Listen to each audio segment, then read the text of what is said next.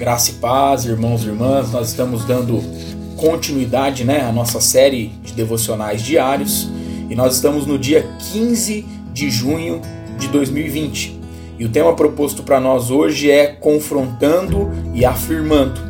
E o texto base ele se encontra lá em Atos, capítulo 15, versículo 37 ao versículo, de 30, eh, ao versículo 39, a parte A desse versículo, que nos diz assim: E Barnabé queria levar também a João, chamado Marcos, mas Paulo não achava justo. Houve entre eles tal desavença que vieram a separar-se.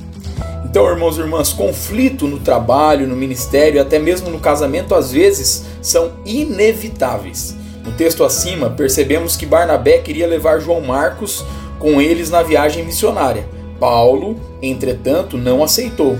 Aparentemente, João Marcos o havia decepcionado uma vez e agora o apóstolo Paulo não queria lhe dar uma nova chance.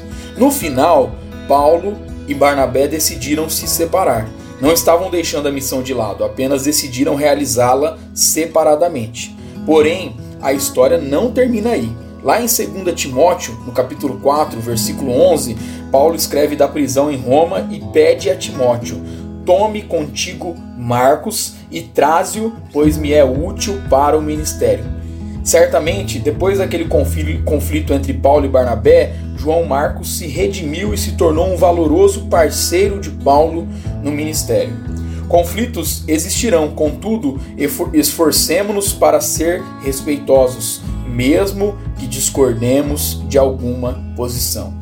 Assim, testemunhamos a disposição de obedecer à palavra de Deus, que nos exorta, né, conforme Romanos capítulo 12, versículo 18: Quando depender de vós, quanto depender de vós, tem de paz com todos os homens. Que a nossa oração seja: Deus, nós sabemos que tem confrontos e há confrontos, porém, ao mesmo tempo, ao mesmo tempo, Tu afirmas para cada um de nós, restaura o nosso coração e acolhes a vida de cada um de nós.